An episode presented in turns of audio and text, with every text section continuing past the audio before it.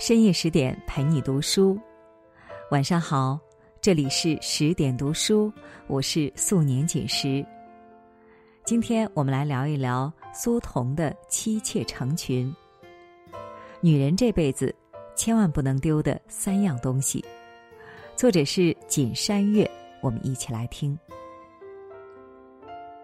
中国的文学世界里，从来不缺疯女人。前有《祝福》里的祥林嫂，《雷雨》里的樊一，后有《金锁记》里的曹七巧，《城南旧事》里的秀珍。在难以逃脱的命运牢笼里，他们面孔各异，形状癫狂，生死疲劳之间，为一代代读者唱着婉转的哀歌。与前辈们相比，当代作家苏童的妻妾成群。在塑造宋濂这一疯女人形象上不遑多论，而张艺谋借此改编的电影《大红灯笼高高挂》，更是让人记住了幽暗灯影里宋濂那张禁欲哀伤的脸。作为一名新式大学生，宋濂在人生的选择上展现出了更多的主动性。她主动嫁入高墙深院，为人小妾。任性、盲目又慌张的放纵自我，平由情绪失控，最终荒废了青春，成为封建家族的牺牲品。当疯癫的意象被打捞上来，宋濂的故事给了我们全面而又深刻的启示：作为女人，这辈子绝对不能放弃独立与成长，不能放弃对情绪的管控。丢掉经济独立，难有尊严。在一个普通的傍晚，宋濂被四个乡下轿夫抬进了陈府大门。没有想象中的张灯结彩，也没有新郎官的跨马相迎。十九岁的宋濂带着一个简陋的藤箱，正式成为陈左迁的四太太。在仆人们不怀好意的掩面而笑中。宋濂不甘示弱地说：“你们早晚知道我是谁。”初入陈府，他尚有自尊和骄傲，因为这条路是他苦心经营而来。宋濂本是一个大学生，可家逢变故，父亲经商失败，割腕自杀。继母不再支持他的学业，指明了两条出路：做工或者嫁人。宋濂毫不犹豫地选择了嫁人，且要嫁入豪门。她不在乎名分，只求富贵傍身，平步青云，给自己出口恶气。可现实马上给了她一个下马威。且不说陈府的丫鬟仆人不把她放在眼里，连爱慕她的陈老爷也将她视作玩物。宋濂收起了学生服，换上粉绸旗袍，急着绣花拖鞋，整日待在后花园的南厢房，等待陈老爷的光临。度过了新婚的蜜月期，陈左谦渐渐丧失了热情和兴致。即使宋濂使尽浑身解数，也免不了独守空房。他曾经想要的幸福变得。遥不可及。卡耐基在《女人的格局决定结局》一书中说：“经济独立的女性自身带着创造幸福的能力，她们不需要取悦和依赖男人，婚姻对于她们来说只是锦上添花而已。独立，尤其是经济独立，永远是女人的最后一道防线。”心气高，有梦想，这本没有错，错的是攀附和依附。一旦丧失了独立，坚守自我个性就变得愚不可及，不自重的人生也很难获得别人的尊重。如果当初宋濂选择去做工，靠自己的双手生活，人生或许会更加的宽阔高远。而不是像现在这样苟活。其实生活里的轻视和鄙夷，随着他入府的那一刻就如影随形。大太太玉茹从不拿正眼看他，连掉落在地上的佛珠都不许他碰。二太太卓云对他虚情假意，曲意迎合；三太太梅山更是在新婚之夜抢走陈老爷，之后对他闭门不见。就连小丫鬟燕儿，仗着几分姿色，也对他怒目以待。这座梅雨季节里的江南旧宅，让宋濂觉得凄冷阴森、孤独绝望。他年轻的心迅速腐朽，在自视甚高和不被尊重之间，像一只竖起刺儿的刺猬，扎伤别人，也刺痛自己。作家苏秦说：“独立是自我尊重。学会独立，摆脱任何人的掣肘，才具备了追求自由和幸福的底气。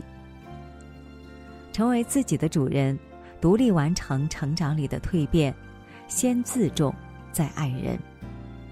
唯其如此，才能获得真诚的尊重和善意。丢掉自我成长，难懂人心。”嫁入豪门后的锦衣玉食，不足以化解宋濂内心的郁结。他坚持着一份单纯，拒绝融入深宅大院里的人情往来。他幼稚的以为，特立独行和率真任性是他身为女学生的魅力。在众人的轻视中，他同样轻视着别人。玉茹的肥硕身体。卓云的年老色衰，梅山的戏子出身，在宋濂这里都是笑谈。他从不忌讳隔墙有耳或者听者有意，直言不讳地说：“他们算什么东西？我根本不在乎。”起初，宋濂恃宠而骄，之后又郁郁寡欢。但无论何时。他都沉浸在自己的小情绪里，无法跳出来反观生存的处境。几个月后，大少爷飞普经商归来。他是年轻有为的少东家，又是大太太玉茹的嫡子，身份之尊不言而喻。当何府上下紧张的迎候时，宋濂却认为，他应该先来见我。并慢悠悠的踱步回屋。毫无城府的宋濂，完全不懂大家族里复杂深邃的人情世故。他洞察不到陈家的主心骨在发生偏移，看不准这个家族的权力核心在哪儿，更不屑和卓云、梅山一样放下长辈身份自轻自贱。结果可想而知。宋濂的不识时务和不懂规矩，为他引来了众怒。陈老爷对他失去了包容和耐心，大太太当面斥责，而其他人见风使舵，更不把他放在眼里。作家于丹曾说：“成长的关键在于自己给自己建立的生命格局。成长是一步步拓宽认知和眼界。”在这个过程中，切忌固步自封，局限在眼下的格局里，不思进取。宋濂把自己禁锢在四太太的身份里，并盲目的高估了这个身份的能量。他拒绝成长，奢望躲在陈左谦的安全港里，但事实却是，他活得越来越心慌和紧张。所以也就不难理解，他即将爆发出的狠心与疯狂。当发现丫鬟燕儿与卓云用小白人咒他时，宋濂先是狠狠地打了燕儿，后又拿着剪刀剪伤了卓云的耳朵。闻到仆人在院子里烧树叶，他愤怒地斥责和制止，并为此和太太吵了一架。更大的闹剧出现在陈佐谦的五十大寿上。这天，宋濂竟然在众目睽睽之下坐到了陈佐谦身上，且举止暧昧。毫无疑问，他再次弄巧成拙。当被众人嘲笑、被陈佐谦厌弃后，宋濂哭着跑了出去。他始终不明白自己到底做错了什么。其实，他最大的错就是放弃了成长，拒绝成熟。成长的确有苦涩，也有烦恼，对谁而言都是一段痛苦先行的经历。但人为什么还要保持成长？因为不成长，就失去了向上的力量，进而参不透世道人心，让自己一条道走到黑。与成长的辛劳比起来，不成长更可怕。丢掉情绪控制，难养心智。古语云：“心宁则智生，智生则事成。”心不宁，情绪不稳，我们在生活中就很难保持理性和智慧。就像宋濂，他长期生活在惶恐中。心神恍惚，心智迷乱。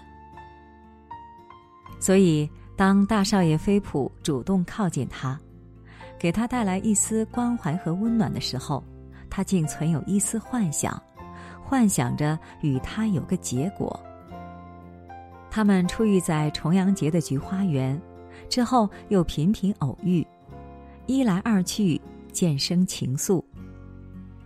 但是。未等宋濂抓住这份朦胧的爱，飞普就被太太抓了回去。几个月后，飞普远去云南收账。宋濂心情愤懑，将怨气一股脑的发泄到燕儿身上。他在马桶里看到了一张画着小人的厕纸，怀疑又是燕儿搞鬼，就逼他吃了下去。燕儿又羞又气。几天后死在了医院。没有人关心事情的原委，大家只知道四太太阴损毒辣，苛待下人，连陈佐谦都指着他的鼻子说：“疼你还不如疼条狗。”彻底跌落深渊的宋濂更加放纵，任由悲伤、失落、绝望、愤怒在他的生活里卷起一圈圈迷雾。他丧失心智，不仅学会了抽烟，还无所顾忌的喝酒买醉。宋濂再也不是当初的知识女性了，如今的她像落在枯井旁的树叶，了无生趣。荀子云：“怒不过夺，喜不过语。”人都有七情六欲，喜怒哀乐，有的人可以降服内心，控制情绪。实现物我和谐，但也有的人却始终被情绪左右，受制于外界。所以，聪明的人永远明白，越是不顺的时候，越要沉得住气。只可惜，宋濂在困境里永远沉不住气。他先是没有控制对飞普的感情，后又肆无忌惮的发泄情绪。最后自暴自弃、自我蚕食。他那根紧绷在突出重围和回天乏术之间的心弦，只消一点刺激就会顷刻断裂。一个晚上，三太太梅山因偷情被抓，投进了后院的那口深井。目睹全过程的宋濂，心里的那根弦终于断了，他疯了。